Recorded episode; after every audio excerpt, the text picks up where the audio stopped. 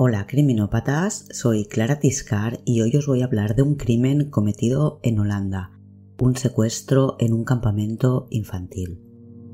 Parece que tengo cierta fijación por los crímenes en acampadas, pero esta historia la he seleccionado por otro tema, la cantidad de depredadores sexuales, pedófilos y pederastas que se detectan en las cercanías de cualquier desaparición o asesinato de un menor. ¿Os habéis fijado? En este tipo de casos siempre se mira qué delincuentes sexuales fichados o conocidos hay en la zona y siempre son muchos, muchos. Esta historia no es una excepción. El principal sospechoso de este caso era una persona con un pasado lleno de abusos a menores. Esta es la historia de Nicky Verstappen y esto es Criminopatía.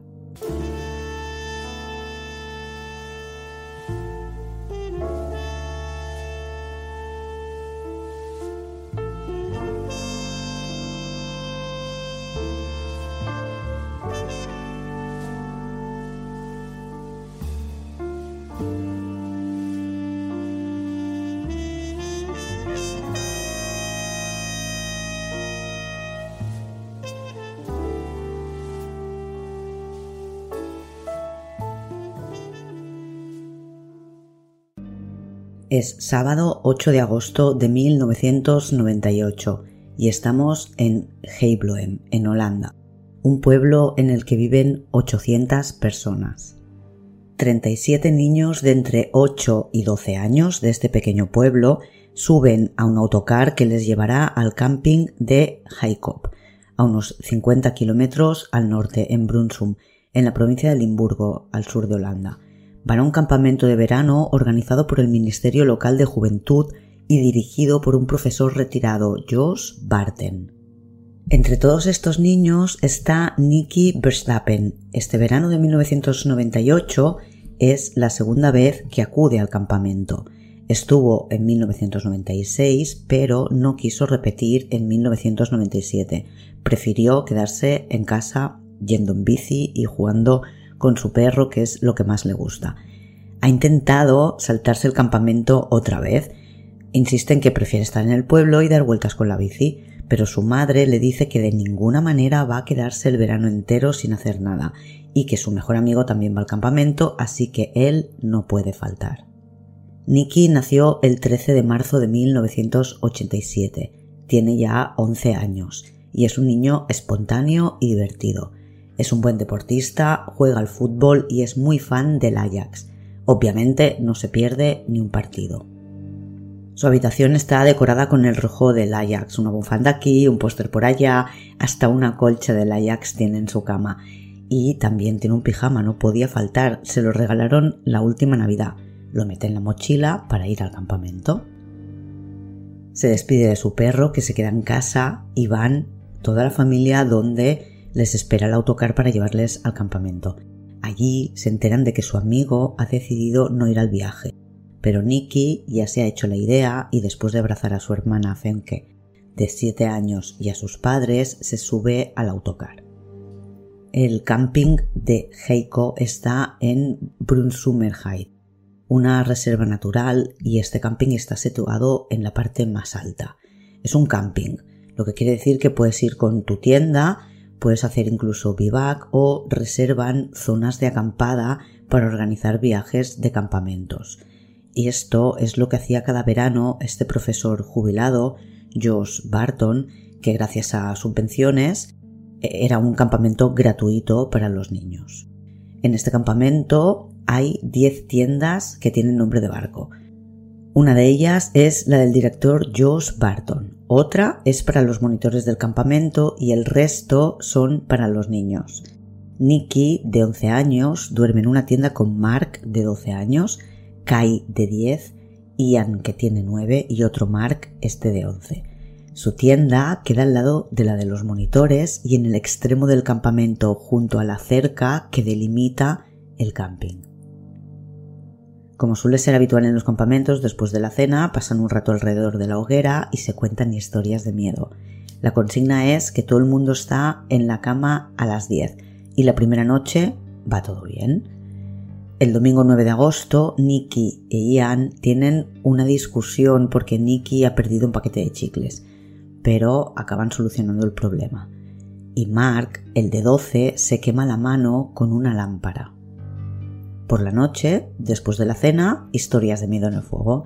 Y de nuevo, todos a la cama para estar dormidos a las 10. A esa hora, uno de los monitores, Sira, visita todas las tiendas. En la última pregunta a Mark cómo está de la quemadura y este se queja un poco.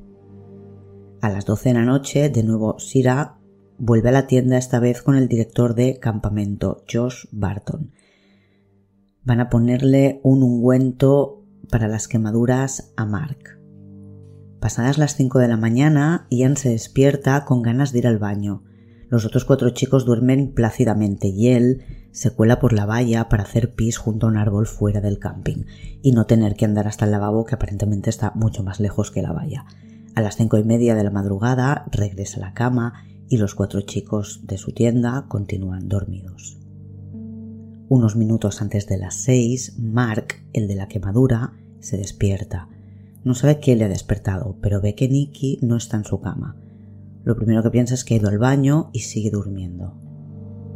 A las 6 de la mañana, Josh Barton se despierta, pero no entra en las tiendas, aunque comprueba desde fuera que no se oye ruido en ninguna de ellas. Se pone a limpiar los baños, la tienda en la que tienen el comedor. A las 7 despierta al líder de los monitores, desayuna, limpia un rato más y se marcha a las 8 porque tiene que ir a un funeral en Heibloem, el pueblo del que son todos. A las 8, el líder de los monitores de hoy es Jack y ya ha pasado por todas las tiendas para despertar a todos los chicos. Los compañeros de Nicky le dicen que Nicky no está, que se ha ido. Mark dice que a las 6 él se ha despertado y Nicky ya no estaba. Ian está muy preocupado porque dice que se ha marchado por culpa de la discusión que tuvieron. Aparentemente, Nicky dijo que se pensaba marchar a casa.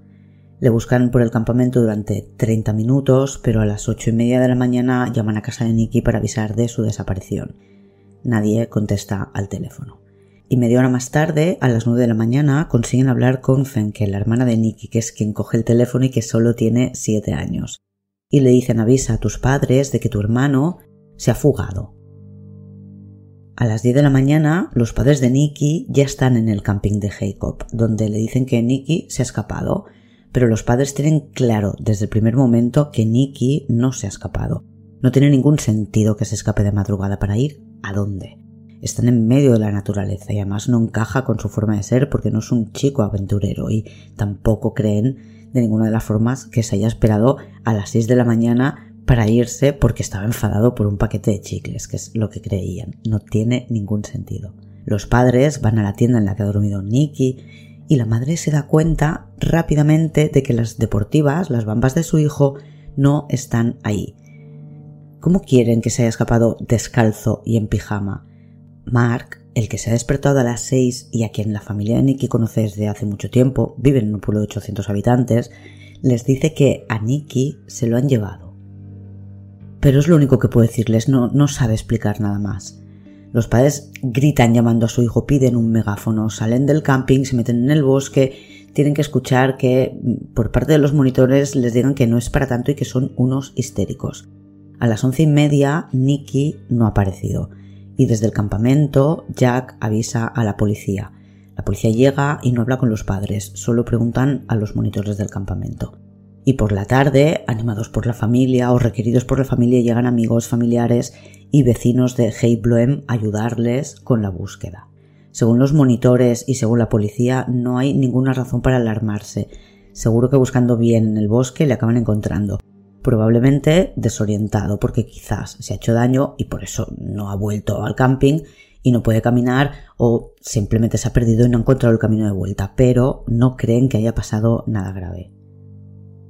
La tarde pasa, el sol se va y Nicky no ha aparecido y por fin aceptan que no se ha ido por voluntad propia y la policía pide refuerzos. Se unen a la búsqueda miembros de las Fuerzas Armadas con vehículos militares iluminando la zona de noche.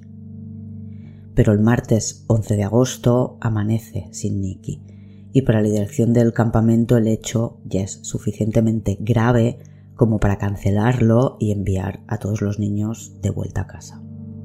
pasan todo el día buscando, llegan perros rastreadores, aviones, helicópteros y de nuevo se enfrentan a la caída del sol y a la llegada de la noche. Amigos de la familia de Nicky y sus tíos y primos están buscando, los padres no, la policía no se lo permite.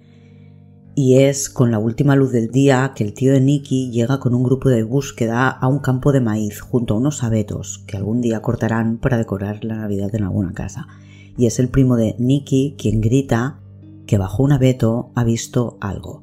Un militar se adelanta, salta la valla que le separa de, estos árboles y se da cuenta que está ante el cadáver de Nicky. El cuerpo de Nicky está a 1200 metros del campamento. Tiene un color azulado. Está desnudo de cintura para arriba. Lleva los pantalones del pijama del Ajax puestos, pero parece que se los quitaron y volvieron a poner porque están puestos del revés, de dentro para afuera. Sus calzoncillos verán más tarde que también están puestos del revés, en esta ocasión con la parte trasera por delante. Lo que sí ven es que está descalzo, como ya sabía su madre, y tiene los pies limpios.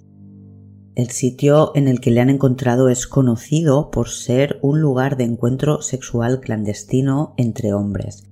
Queda cerca de un camino, pero es un sitio discreto.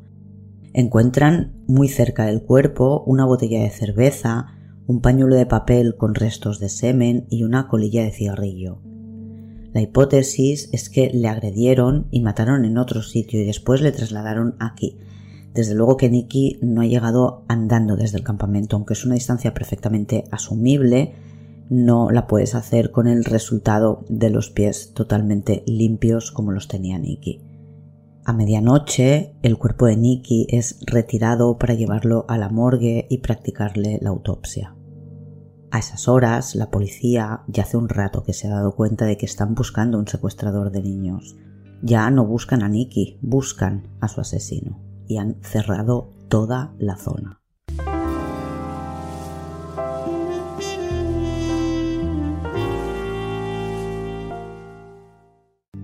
Lo primero que hace la policía es interrogar a Josh Barton, de 80 años, director del campamento, ex profesor, y convicto por haber abusado de varios niños de su escuela mientras él era el director.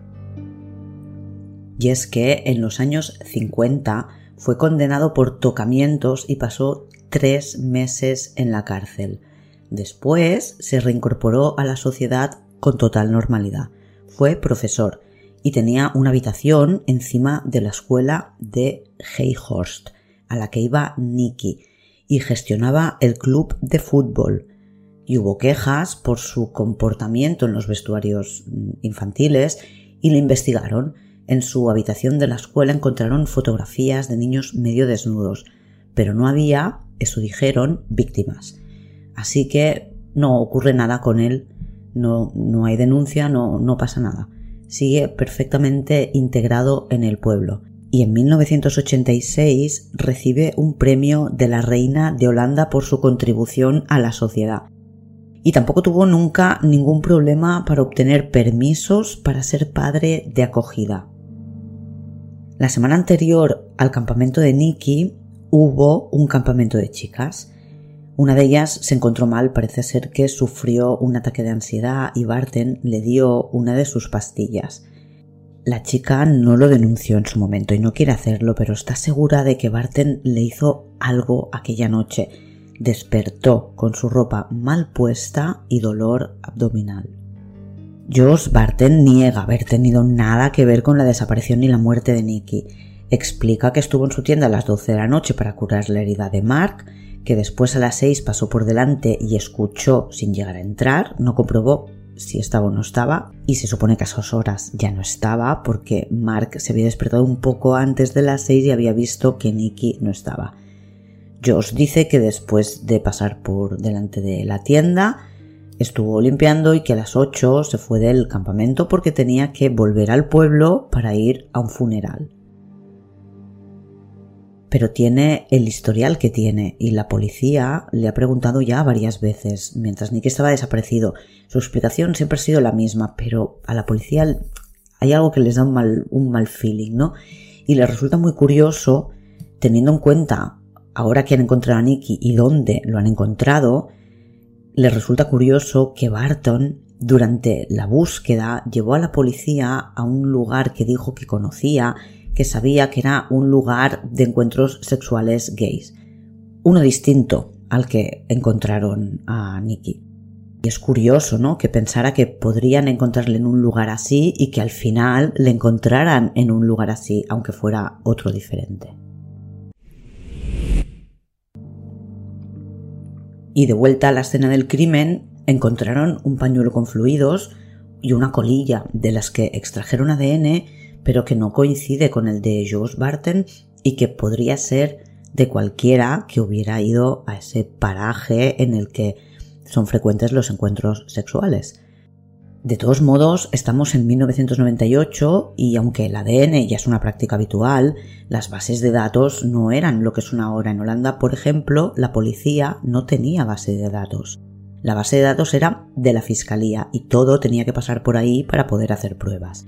Tras la no coincidencia del ADN encontrado en la escena con el de Josh Barton, que podría ser, repito, de cualquiera que hubiera pasado antes por ahí, Barton queda libre de sospecha. No tienen nada que apunte contra él, pero son conscientes de que se ha comportado de forma extraña. Desapareció del campamento mientras Nicky estaba desaparecida, aunque tenga coartada porque la han visto en el funeral. Condujo a la policía a un lugar de temática, digamos, similar al que fue encontrado. Y además preguntó en algún momento, y cito, ¿es posible abusar del cadáver de un niño? y en ese momento todavía no lo habían encontrado y no sabían que estaba muerto.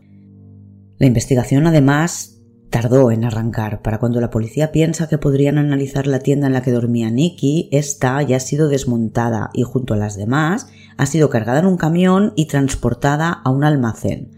Han desaparecido parte de las pretencias de Nicky, como por ejemplo los bañadores, y no saben si se han perdido en el cierre del campamento o desaparecieron junto a Nicky. Se interroga a todos los monitores que estaban en el campamento, pero no obtienen nada interesante. Durante unos días es cierto que hay uno de ellos que está en aprietos porque revisan sus pertenencias, miran sus coches y en el coche de uno de ellos encuentran un cabello que dicen que podría ser de Nicky. Este cabello se envía a Inglaterra para que lo analice un laboratorio súper experto en esto. Es un resultado que tarda muchas semanas en llegar y que indicará que no es de Nicky. La autopsia tarda tres días en realizarse porque estamos en pleno mes de agosto y el forense está de vacaciones. La familia recupera el cuerpo de Nicky y celebra el funeral el 15 de agosto. Una bandera del Ajax cubre su ataúd y al entierro acuden más de 600 personas. Y el mismo día del entierro, el fiscal jefe de Maastricht ofrece una recompensa de 25.000 florines, unos 10.000 euros he calculado, a quien ofrezca información relevante para detener al culpable. Y más adelante el equipo de monitores del campamento, seis de ellos, visitan a la familia a mediados de septiembre.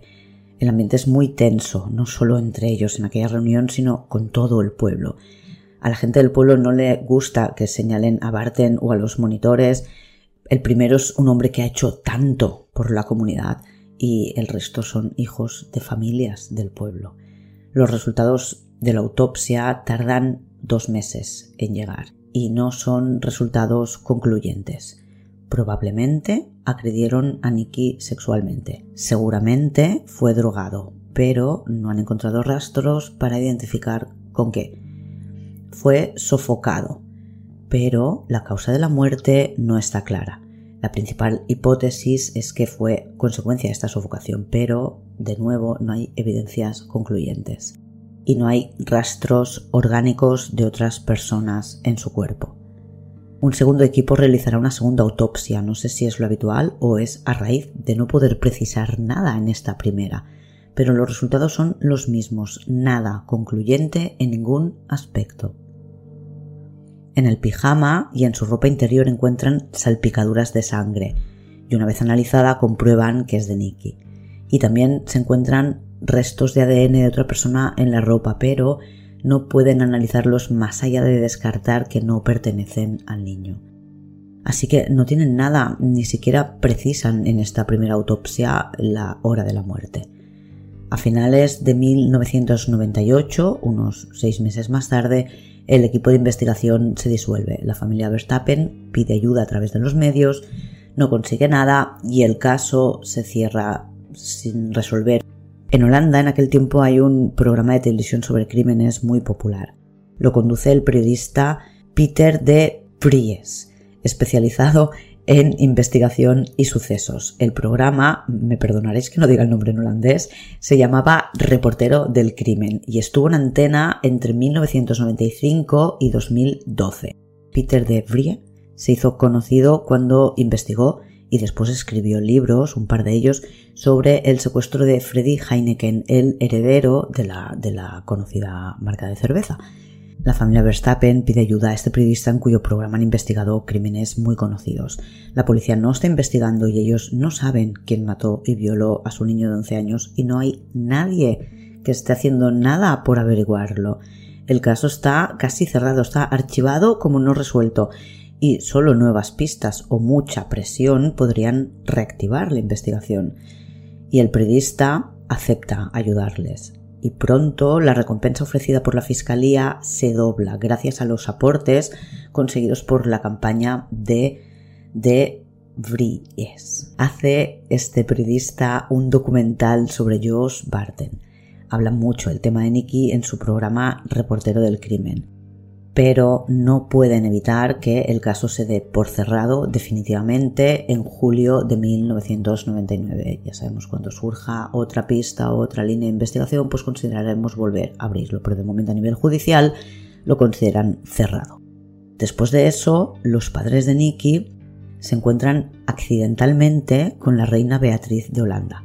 Accidentalmente lo dicen los periódicos, pero, pero ellos llevan una carta preparada para ella en la que se quejan de la investigación de la policía, del Ministerio Público de Maastricht, en fin, se la entregan y después de eso la policía hace un nuevo intento de encontrar a alguien a quien corresponde al ADN que han encontrado en la escena del crimen pidiendo a unas cuantas personas muestras de forma voluntaria.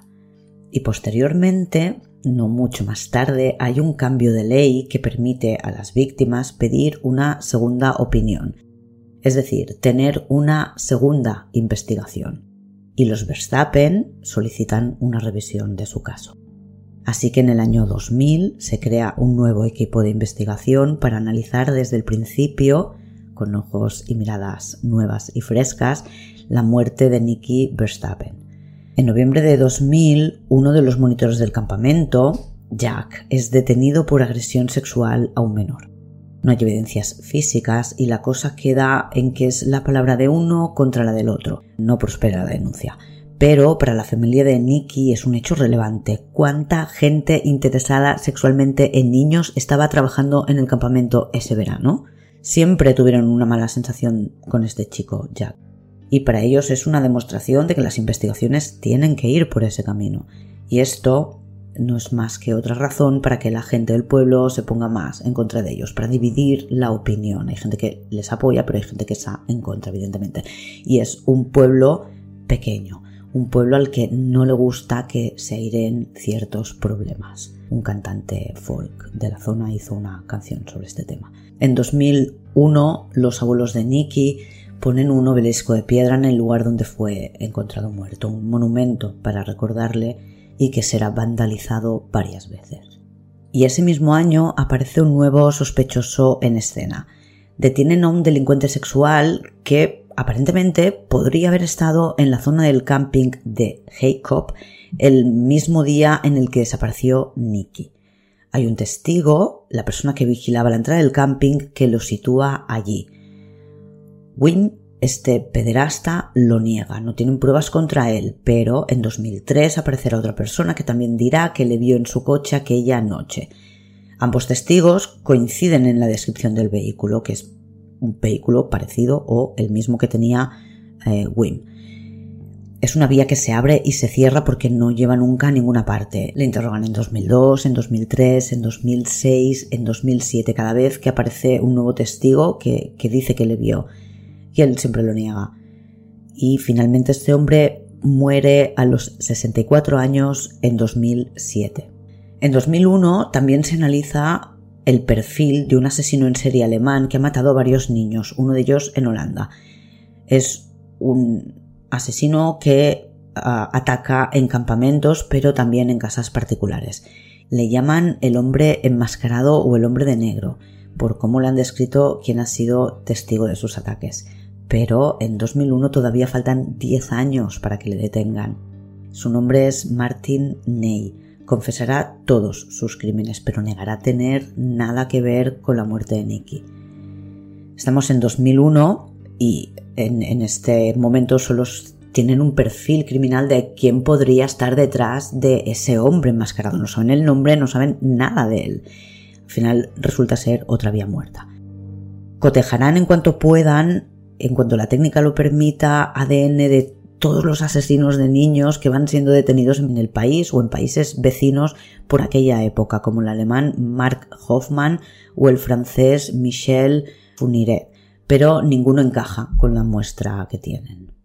El 29 de junio de 2001, el nuevo equipo de investigación ha estado analizando los resultados de la autopsia y son capaces de definir la hora de la muerte, por lo menos de, de especificar una ventana en la que podría haber muerto, cosa que antes no se había hecho.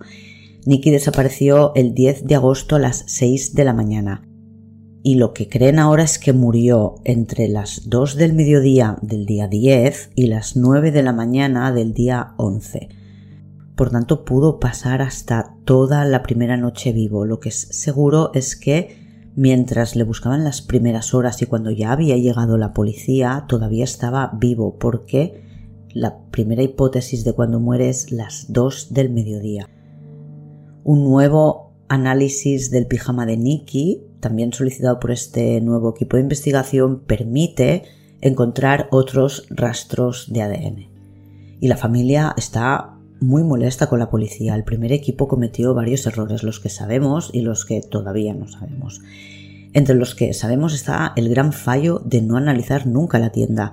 Se centraron solo en el lugar donde encontraron al niño, pero nadie busca en el lugar donde lo mataron ni analiza a dónde se lo pudieron llevar.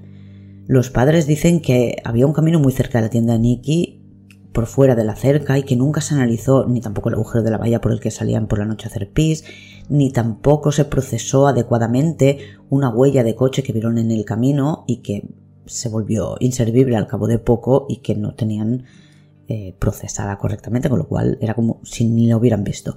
Alguien vio un coche además que podría ser considerado sospechoso, que creo que después acaban diciendo que podría ser el WIM este. En su momento no se siguió esa pista. Y por supuesto, eh, el director del, propio campamento, con un historial de abusos y de, tenencia de pornografía infantil que no fue nunca considerado sospechoso porque el ADN no coincidía con un papel, un pañuelo de papel que habían encontrado al lado del cuerpo. Hubo de todos modos otros sospechosos en esta primera investigación, como un grupo de seminaristas que también acampaban en The Jacob. Los aspirantes a, cura tenían un cocinero que pareció sospechoso a la policía porque era un adulto que tenía una relación con un menor. Lo que pasa es que este hombre tenía coartada para ese día, para el día en que Neki desapareció y estaba lejos del campamento. Pero cuando la nueva investigación dice que Nicky pudo estar vivo hasta las 2 del mediodía, se plantean si podría haber sido más de una persona y este cocinero ser una de ellas. Pero da igual porque este hombre murió en 1999. Y en 2002, así de repente, detienen a una persona acusada de asesinar a Nicky. Es un, un drogodependiente que es hermano de uno de los monitores del campamento y a lo largo de estos años se han recibido varias pistas o varias informaciones que apuntan a esta persona. El equipo de investigación del periodista ha recibido varias llamadas sobre este tema. Y esta vía también se cierra y liberan al chico pocas semanas después sin cargo alguno. Y en Heibloem, el pueblo del que son todos, tanto monitores como los niños que acudían, la tensión es máxima y la familia de Nicky decide vender su casa. En verano de 2003 los Verstappen se marchan de Heilbronn. cierran la habitación de Nicky, que había recibido muestras de afecto por, por parte de algunos jugadores del Ajax, como por ejemplo Limanen, y lo donan todo a un museo. Y poco después, en septiembre de 2003, el que la familia consideró siempre el principal sospechoso, Josh Barton, muere a los 85 años.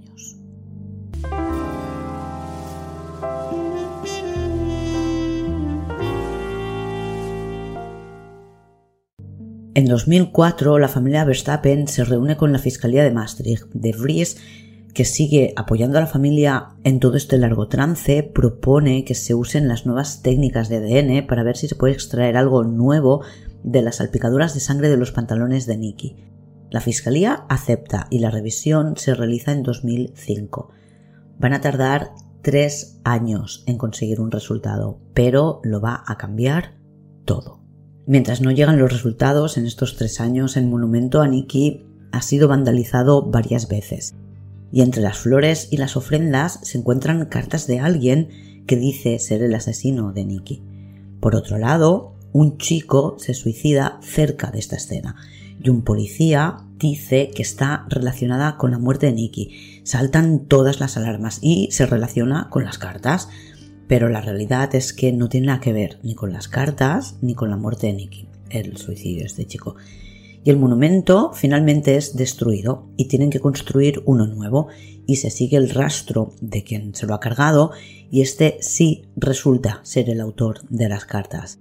Se descarta que tenga nada que ver con la muerte de Nicky y se le condena por vandalismo a tres meses de cárcel y a pagar por los gastos de reparación.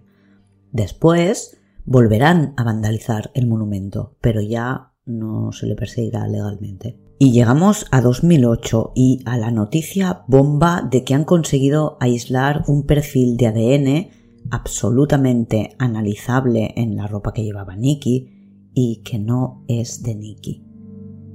Lo primero es analizar a todas aquellas personas que dormían con Nicky en la tienda y otras personas cuyo perfil hay que descartar, como los padres, la hermana o los trabajadores de los laboratorios.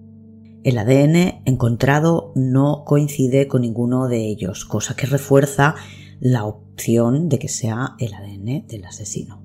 No coincide con las pruebas que se encontraron en la escena, el pañuelo y el cigarrillo, que como he dicho todo el rato podían llevar mucho tiempo ahí o ser de una segunda persona no coincide con ninguna persona que esté ya en la base de datos. En marzo de 2010 se realiza un test de ADN a gran escala. Se pide a los padres que elaboren una lista para que no quede nadie fuera que pueda parecer sospechoso, que, ellos no se queden nunca con la duda de y si esa persona. Y la policía elabora su propia lista.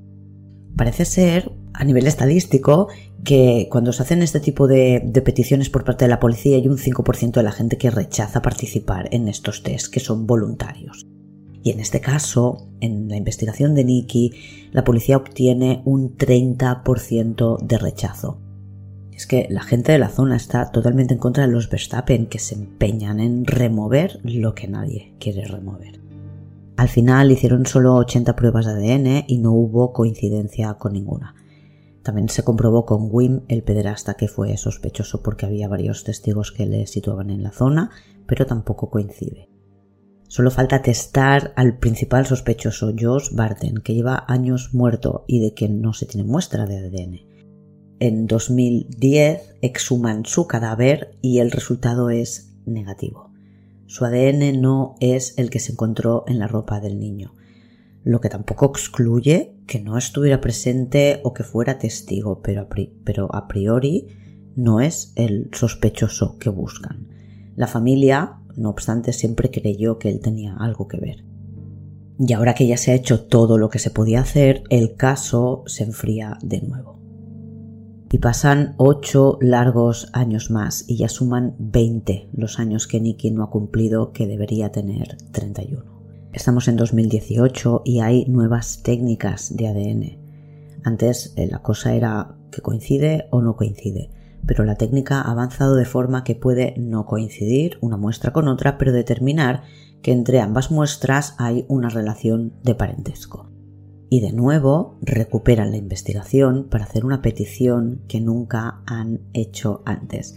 Se cita a 20.000 hombres de la provincia para tomarles muestras de ADN, 20.000 Se había hecho un análisis muy, muy, muy, muy grande también en otro caso, pero no llegaba a las cifras de el volumen de análisis que tiene el caso de Nicky. En esta ocasión se explica a toda esta gente que han recibido la citación para hacer el análisis de ADN que no son sospechosos, que necesitan cotejar el ADN mediante nuevas tecnologías que podrían permitir encontrar a familiares de la persona que sí es sospechosa. Además aseguran que estas muestras no se almacenarán, que no se compararán con ningún otro delito que no sea la muerte de Nicky, que no van a perseguir a nadie. Y finalmente obtienen el ADN de 14.000 personas. Y tienen dos trabajos, claro. El primero es procesar todas las muestras y compararlas. Y el segundo, averiguar por qué han faltado la cita 6.000 hombres. ¿Alguno de ellos tiene algo que ocultar? Sí, ya os lo adelanto, por supuesto que sí. Uno de ellos es el asesino de Nicky. Está entre la lista de las personas que no han acudido a hacer el análisis. Y entre el resto, muchos pues no estarán de acuerdo con prestar su muestra, otros habrán olvidado o no se habrán enterado y algunos serán culpables de otro crimen. Entre las muestras hay una que coincide con el ADN encontrado en la escena del crimen de Nicky Verstappen. No es una coincidencia 100%, pero el resultado indica que es un hermano del sospechoso. Y el hermano es uno de los que se escapó a la prueba de ADN. No estaba en la lista de hace 10 años, pero podría haber estado en ella porque la policía ya le conocía. Después que este hombre no se presentara a la prueba de ADN, la policía le había ido a buscar dos veces a casa y nunca le encontró. Cuando obtienen los resultados y vuelven a su casa con la certeza de que es el hombre al que buscan, su madre les dice que se ha marchado a Francia recientemente. El hombre al que buscan por secuestro, violación y la muerte de Nicky es Josh Brecht, nacido el 29 de octubre de 1962 tiene 55 años y hasta no hace mucho vivía todavía con su madre. En el momento de la muerte de Nicky, Josh Brecht tenía 35 años y vivía a 20 kilómetros del campamento y tiene un historial de abusos. Fue monitor en el mismo campamento en el que desapareció Nicky, no ese verano, cuando era más joven. Y en 1985 es acusado de abusar de un niño. Él confiesa, pero no le condenan más que a dos años de libertad condicional y como no ha pagado con cárcel no le meten en la lista de pederastas a los que hay que vigilar.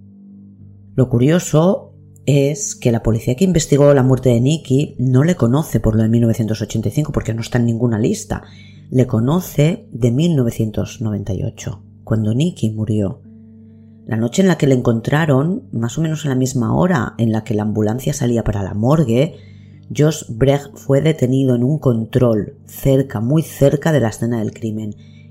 Iba en bicicleta y cuando le preguntaron qué es lo que hacía a esas horas, explicó que estaba repartiendo el correo de los scouts. Josh Brecht era escolta y es experto en supervivencia en la naturaleza. Como parte de su colaboración con los escoltas, estaba entregar cartas y dijo que lo hacía de noche porque durante el día hacía mucho calor. La policía toma nota de él como transeúnte de la zona y su nombre nunca llama demasiado la atención. Es verdad que en la investigación llevada a cabo por el segundo equipo, su nombre surge en esa lista de transeúntes y le llaman otra vez para preguntarle. Él explica de nuevo lo de las cartas de los scouts y dice, sin que se lo pregunten, que tiene antecedentes por abuso a un menor la policía en 1998 no lo sabía, pero la de 2001 sí lo sabe porque él se lo dice. Pero les dice que, eso quedó atrás y que no tiene nada que ver con la muerte de Nicky. De nuevo, como la condena que tenía era menor y no había entrado en en un listado de agresores sexuales, aunque él mismo lo explique, a la policía no le salta ninguna alarma. Las alarmas solo saltan cuando el test de ADN apunta directamente hacia él. Y lo primero que tienen que hacer es comprobar que efectivamente él sea esa persona que ha dejado el ADN en el pantalón de momento. Saben que conocen a su hermano, pero no se han asegurado que Josh sea el hermano en cuestión. Así que le piden a la familia que entregue cepillos de dientes, peines o cualquier elemento que pueda contener ADN de Josh. Lo analizan y el resultado es de un 100% de coincidencia con el ADN encontrado en el pantalón de Nicky. Josh Brecht es confirmado como el sospechoso por la desaparición y muerte de Nicky.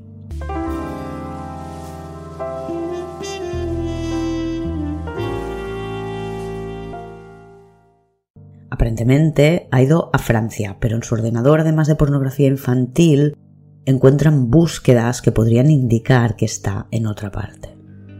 No tiene móvil y no saben dónde está. Se preparó para desaparecer y es experto en estas técnicas. Buscó en su ordenador pueblos pequeños en Europa, en zonas montañosas, son zonas en las que él sabe que le verá poca gente y que es difícil que lleguen las noticias holandesas.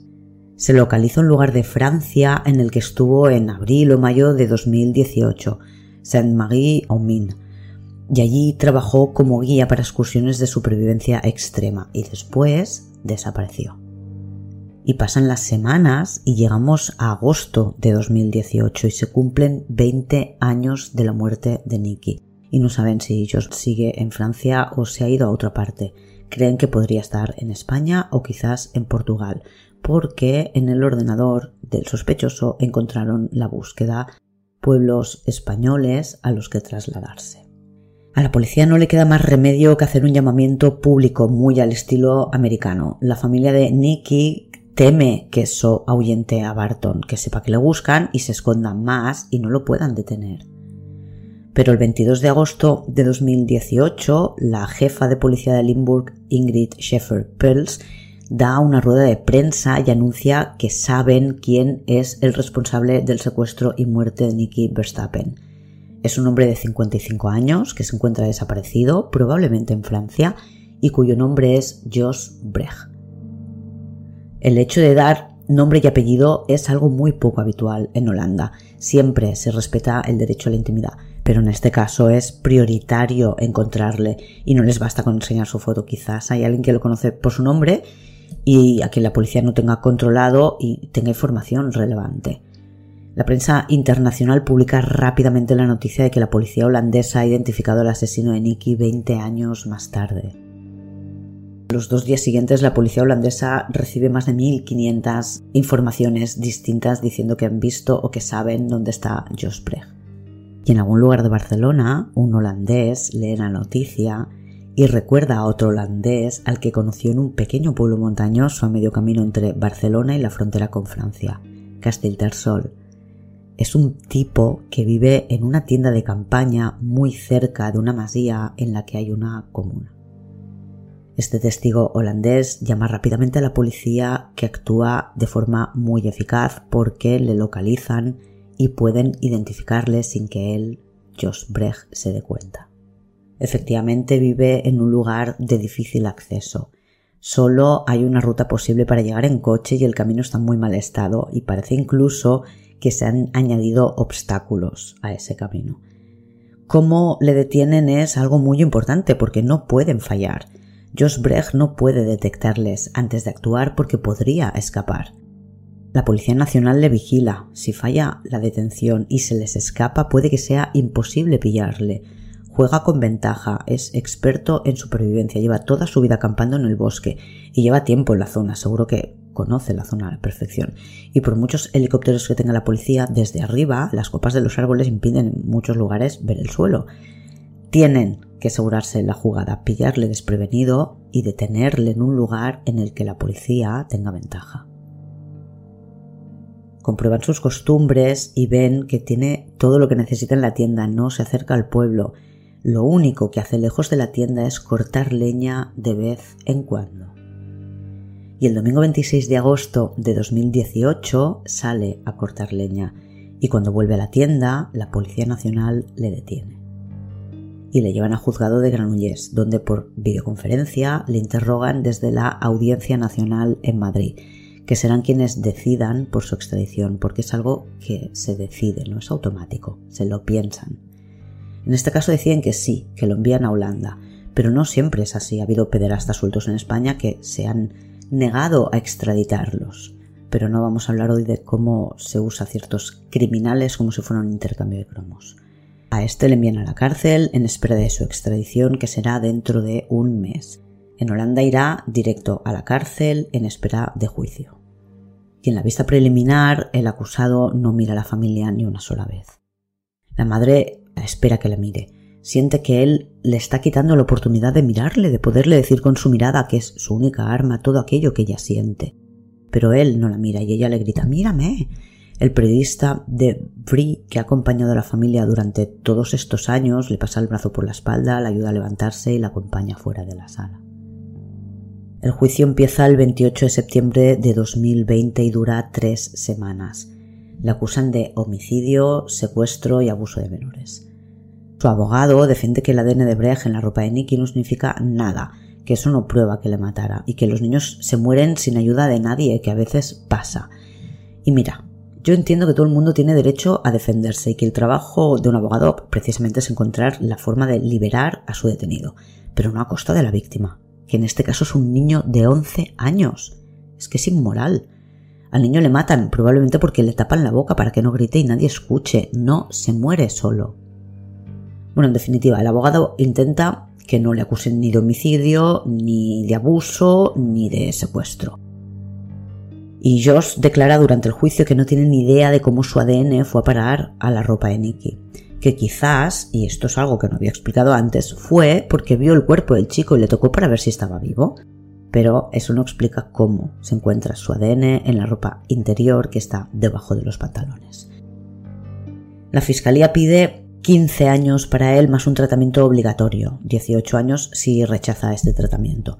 Se destaca, pues eso, que su ADN está presente en el pantalón y en el calzoncillo y que en sus denuncias anteriores por abuso había tapado la boca al menor para que no gritara. En el juicio lo que nos explica es cómo lo sacó de la tienda sin que nadie se enterara, porque Nicky no gritó, porque nadie escuchó nada.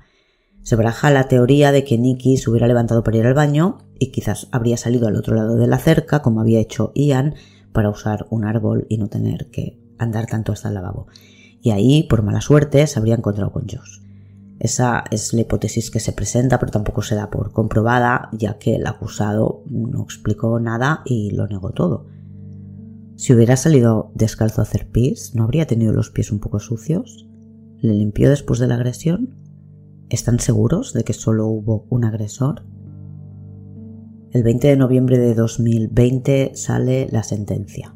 Josh Brecht es condenado a seis meses de cárcel por tener pornografía infantil en su ordenador y es absuelto del delito de asesinato, pero condenado por secuestro, violación y muerte como consecuencia de ello, del secuestro y la violación. No han podido demostrar que quisiera matarle, ni tampoco que muriera a consecuencia de que le tapara la boca, pero sí consideran que murió mientras estaba con Josh. La autopsia indica que la causa más probable de la muerte es que muriera sofocado por una mano que le tapaba la boca, pero no pueden asegurarlo. Sea como sea, han considerado que la muerte es consecuencia de su secuestro y su agresión y le condenan por ello a 12 años de cárcel, que sumados a su condena anterior son 12 años y medio. 20 años tardaron en poder determinar quién había sido el asesino de Nicky. La familia a estas alturas ya ha padecido más tiempo de condena que el que le cae a Josh Brecht, que es de 12 años. Y si en Holanda funciona como en otros países, que lo previo al juicio cuenta como cárcel y después con un tercio de la condena puede salir en libertad, pues en cuatro días en la calle. Y esta ha sido la historia de Nicky Verstappen, una más de las que se están pudiendo cerrar después de muchos años gracias a las nuevas técnicas de ADN. Lástima que en algunos lugares haya crímenes que prescriben y no podamos aprovechar estas nuevas oportunidades de la tecnología. Y la semana que viene tendréis episodio especial para el club de fans, la viuda negra de Patrash. Ya sabéis que os podéis apuntar al club a través de iVoox o en la web de Criminopatía en el apartado fans. Y podéis seguir Criminopatía en YouTube también. Tengo que acabar de darle forma a las ideas, pero creo que me voy a lanzar con los vídeos. Y nada más por hoy. Hasta la semana que viene, criminópatas.